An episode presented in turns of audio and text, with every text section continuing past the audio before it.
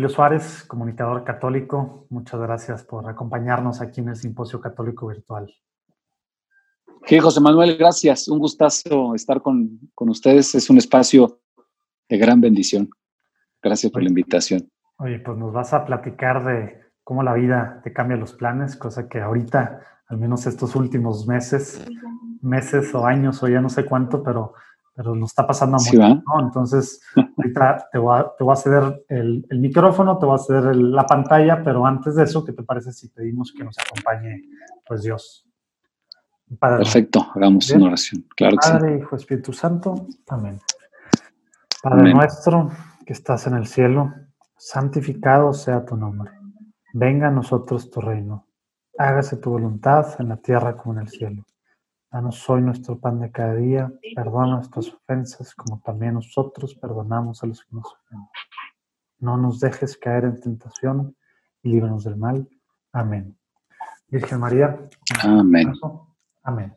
Maurilio, todo tuyo. Muchas gracias. Fíjate que esta cuarentena podemos hacerla un espacio de transformación.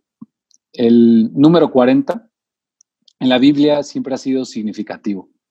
Son 40 días que transcurren entre el carnaval y la resurrección. Son 40 días los que transcurren en el que Jesús va al desierto. Son 40 días los que transcurren entre la Navidad y la purificación de María. Son 40 años los que está el pueblo de Israel buscando la tierra prometida. Siempre que aparece el número 40 en la Biblia hay una transformación importantísima veamos que esta cuarentena no pase inadvertida en nuestras vidas, que no sea simplemente un recuerdo de esos días que nos quedamos en pijama o en shorts todo el día, sin que haya dejado algo profundo en nosotros. Y qué mejor que nos deje algo profundo, pues hablando espiritualmente. Esta charla, querido llamarle cuando la vida te cambia los planes para no andarle echando la culpa a Dios. Es que Dios mandó esta pandemia. No, yo, yo estoy convencido que Dios Dios no mandó nada, nada negativo, ¿no? Eh, pero bueno, cuando la, cuando la vida nos cambia los planes, cuando la vida nos cambia los planes, hay pues muchas cosas cambian nuestros planes. La pandemia es, es, un, es un ejemplo, la, muerte de un ser querido, eh, un divorcio, eh, la pérdida de un empleo, hay cosas que, nos cambian el rumbo de, de nuestros planes.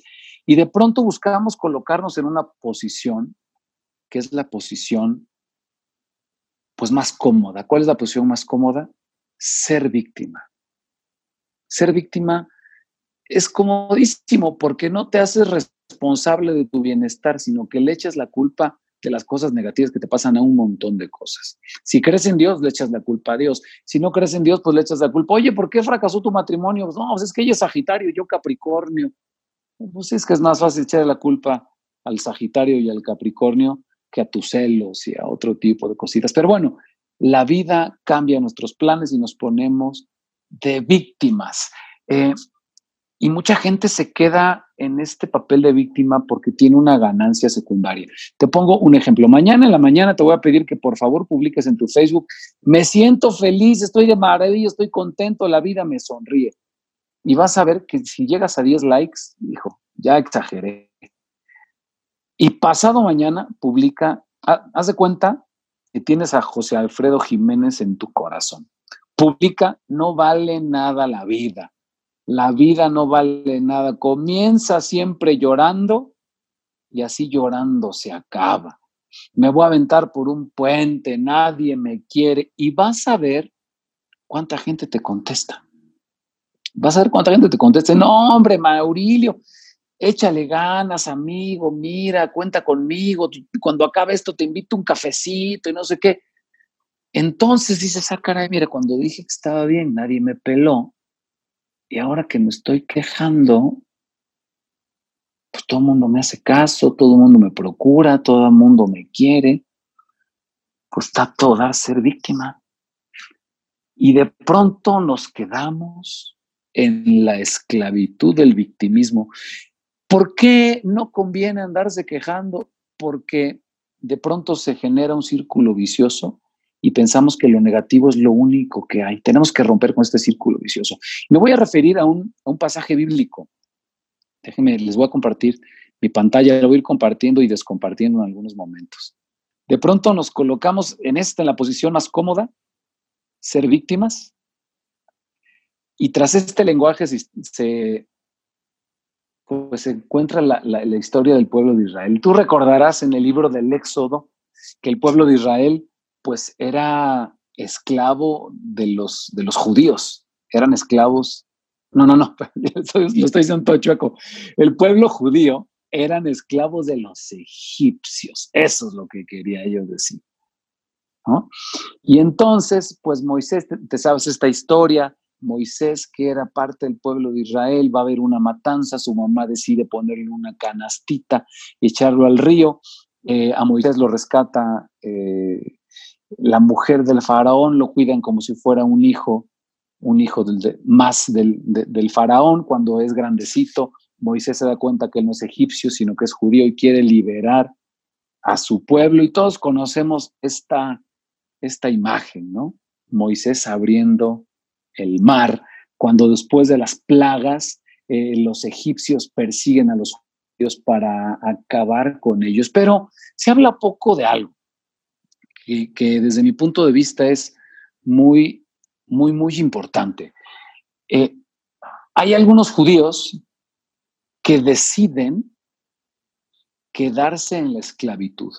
Moisés les dice, y quito la pantalla tantito, Moisés los invita Moisés los invita a salir de la esclavitud y buscar irse a la tierra prometida, lo cual involucra un riesgo importante. Ir a buscar la tierra prometida, ir a buscar el lugar de la promesa de Dios, no es fácil porque tienes de pronto que caminar en el desierto y cada quien sabrá en su vida qué representa caminar en el desierto, ¿no? Pero el 80% de los judíos se quedó en la esclavitud. Eso se habla poco, insisto. Solo el 20% del pueblo de Israel decide irse con Moisés. ¿Por qué se quedaron en la esclavitud? Pues es que es cómodo, mira, eran esclavos, pero no los trataban tan mal. Eh, pues construían las pirámides, construían los monumentos, pero tenían comida, tenían techo, les dejaban practicar su religión mientras no lo hicieran de manera muy pública. Entonces la gente dice, mira, yo mejor me quedo aquí en la esclavitud me quedo aquí quejándome, me quedo aquí, este, no, hombre, ¿y, para qué me voy 40 días al desierto?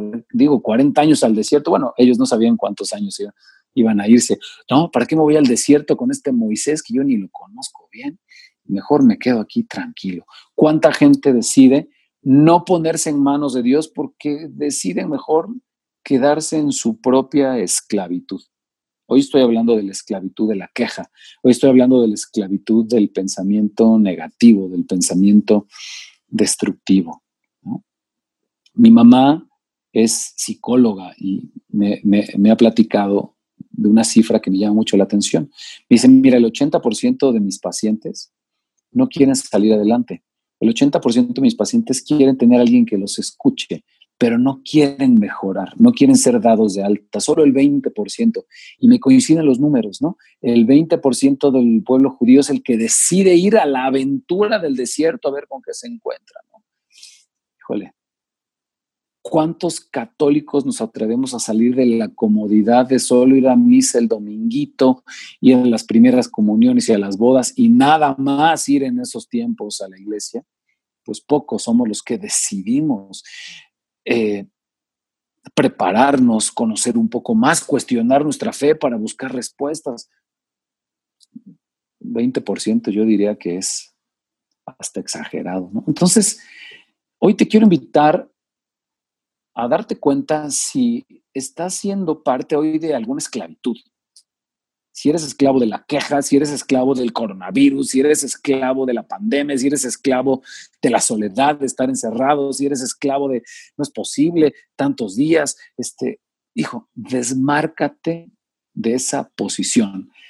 Y vuelvo a poner mi, mi presentación. Algo, algo que es importantísimo. Del Dios bueno solo vienen cosas buenas. Digo, creo que quien está viendo esta transmisión es gente creyente como tu servidor, que, que del Dios bueno solo vienen cosas buenas. Nada malo viene de Dios, ¿no? Entonces, que nos quede claro que la pandemia y cualquier cosa, cosa negativa no viene, pues no viene de Dios. Pero ¿qué sí podemos tomar de Dios? Mira, Dios, a mí me gusta comparar, y ustedes disculparán esta comparación, pero a mí me gusta comparar a Dios con esas mamás que son, hijo, esas mamás luchonas, esas mamás que sacan a sus hijos adelante, esas mamás que no se les, que no se les cierra el... Es que Dios, me gusta imaginarme que Dios es, que Dios es así. Imagínate que te compraste unos pantalones nuevecitos, hombre, y te subiste a una avalancha, no se acuerda de ese carro deslizador llamado avalancha, te subías a la avalancha en una bajada ahí en la colonia, ahí en tu, ahí en tu barrio, y tus pantalones nuevecitos terminaban hechos una desgracia, ¿no? Te caíste de la avalancha, se te fregaron los pantalones, te quedaron terribles. De las rodillas ni hablemos, ¿no? Pero ya, como puedes ver este pantalón que ves en la pantalla, pues parece que no tiene mucho arreglo, ¿no? Llegabas con tu mamá y así, mamá, mira cómo dejé mis pantalones, ya ni, ni, ni parche de esos de balón, no sé cuándo los parches de baloncito. ¿Qué hace una mamá de esas fregonas, esas mamás que dicen, a ver, yo voy a sacar esto adelante? Pues mira, lo que hace la mamá fregona es convertir esos pantalones desgraciados en unas bermudas de poca madre, ¿no? No, hombre, en unas bermudas increíbles, ¿no? Dios quiere transformar tu vida rota, deshilachada, con parches e hilachos arrastrando en unas bermudas increíbles. Del Dios bueno solo vienen cosas buenas, nada malo viene de Dios. Perdiste el empleo, te cambió la no viene de Dios. Te dio una enfermedad, tienes cáncer, hijo, no viene de Dios. Tienes un hijo con discapacidad, no te la mandó Dios como una prueba, no, es que Dios le pone pruebas a sus mejores soldados. Híjole, no, no, Dios, Dios, Dios no, no anda, no, no nos pruebas, ¿no? Del Dios bueno vienen cosas buenas, pero lo que sí quiere hacer Dios es transformar eso que tú hoy ves como una desgracia, como un problema, como algo terrible, lo quiere convertir en bendición.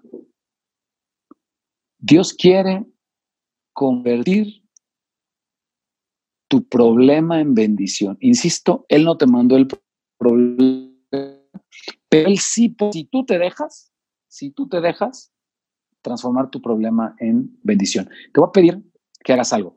Te voy a pedir que por favor tomes papel y lápiz, papel y pluma, y me hagas así en 20 segunditos, que me voy a callar, una lista de lo que forma parte de tu vida, por favor. Una lista, un, listado de lo bueno, de lo malo, de cosas, situaciones, personas que forman parte de tu vida. Por favor, corre tiempo, 20 segundos. ¿Qué forma parte de tu vida? Tus hijos, tu trabajo, tu hobby, este, tus hobbies, em, el deporte, lo que tú quieras. ¿Qué forma parte de tu vida? Muy bien, ya hiciste tu lista por favor checa, siempre cuando hago este ejercicio, las personas tienen su lista entre 4 y 12 cosas, ¿no? Pues no sé cuántas cosas hayas puesto en la lista, pero te quiero preguntar algo. Y aquí viene otra, otra preguntita. Otra preguntita. ¿En tu listado pusiste a Dios? Si lo pusiste, te felicito. Voy a volver a compartir mi pantalla. Hay distintos estilos de vida. Hay distintos estilos de vida eh, y tal vez tú tienes, este círculo es tu vida. Y tú tienes a Dios afuera de tu vida. Represento a Dios con esta cruz. O tal vez tienes a Dios en tu vida, tal vez sí lo pusiste en tu lista y es parte de, de tu esquema, es parte de tu día a día, hasta haces tu oración en las mañanas o en las noches o a la hora de la comida, está interesante. Sin duda, es mejor tener a Dios en la vida que fuera de la vida. Pero ¿habrá algo mejor que tener a Dios dentro de nuestra vida? Yo creo que sí. Hay que tener a Dios en el centro de nuestra vida. Algunos le llaman el señorío de Jesús, reconocer que Jesús es el Señor, que Él te conoce mejor de lo que tú te conoces. Tienes a Dios en el centro de tu vida, en el centro de tu historia. Y esto es muy interesante. Lo que hay en el centro de tu vida determina lo que habrá alrededor.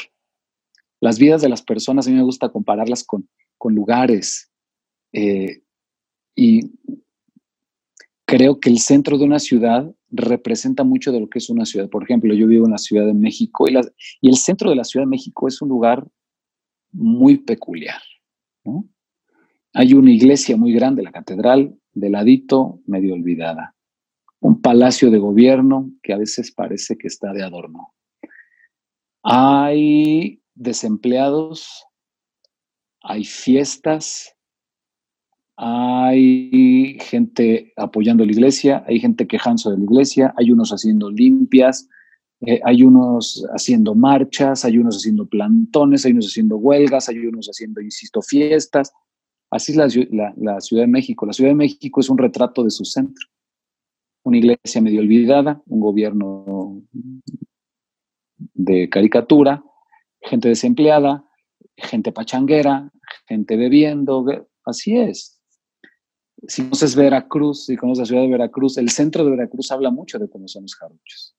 En el centro de Veracruz, pues también hay, hay alegría, hay gran tradición, está el café del portal, están los, los, los portalitos por allá donde la gente va a echarse unos tragos a las cantinas, a los bares, hay danzón, una iglesia muy bonita, también de lado.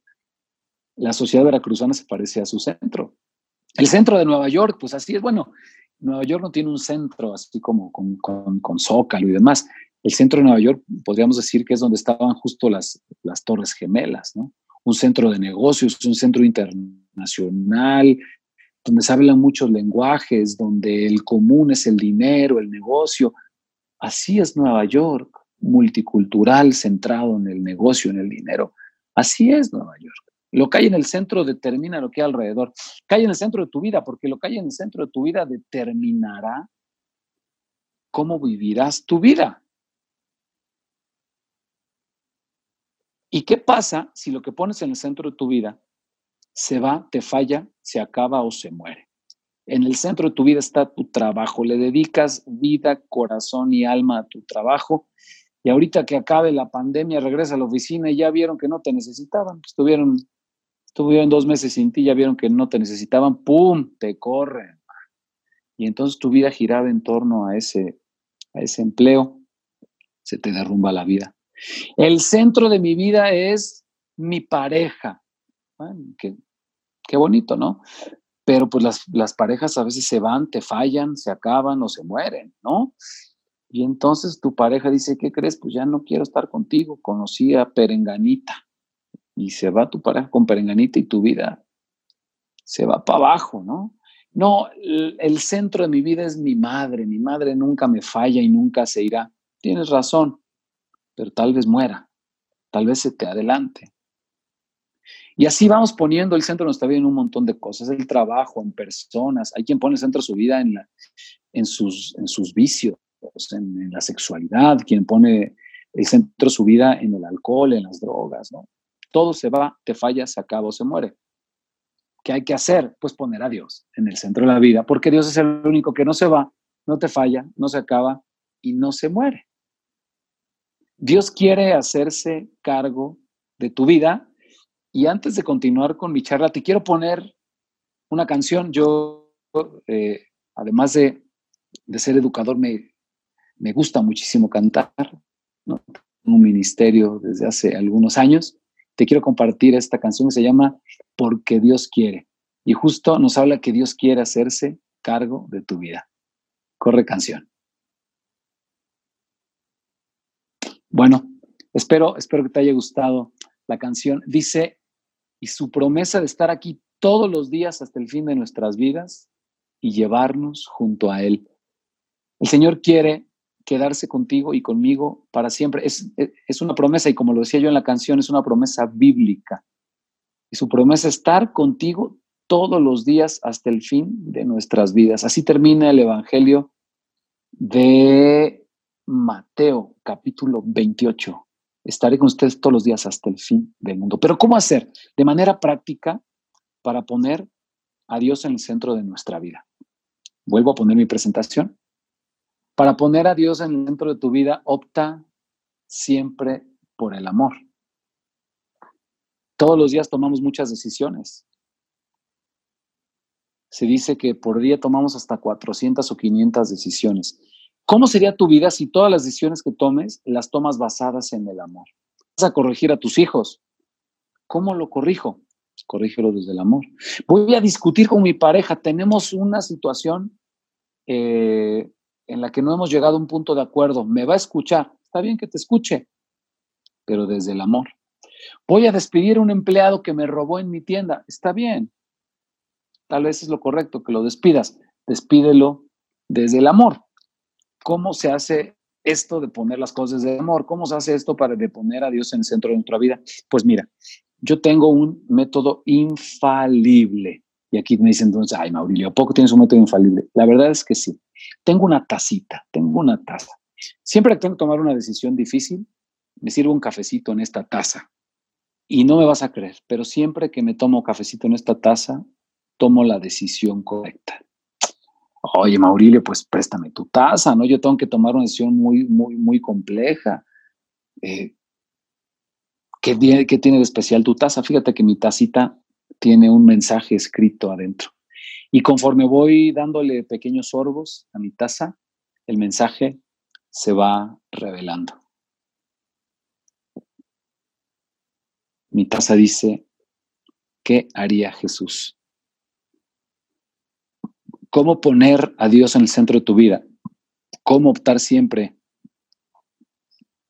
por el amor, actuando como Jesús actuaría? ¿Vas a corregir a tus hijos? Ay, espérame, espérame.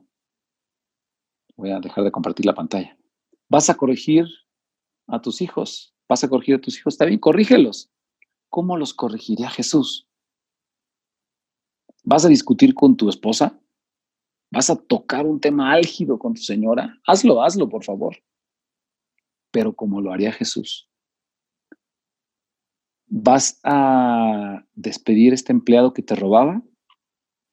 Tal vez sea lo, sea lo adecuado, pero despídelo desde la justicia, despídelo desde el amor, despídelo como lo haría Jesús. Haz todo como lo haría Jesús y así lograrás que Jesús sea el centro de tu vida. Y es la manera que yo te recomiendo para dejar de quejarte. No te quejes. Del Dios bueno solo vienen cosas buenas. Y eso malo que te está pasando, transfórmalo en oportunidad, actuando siempre como Jesús.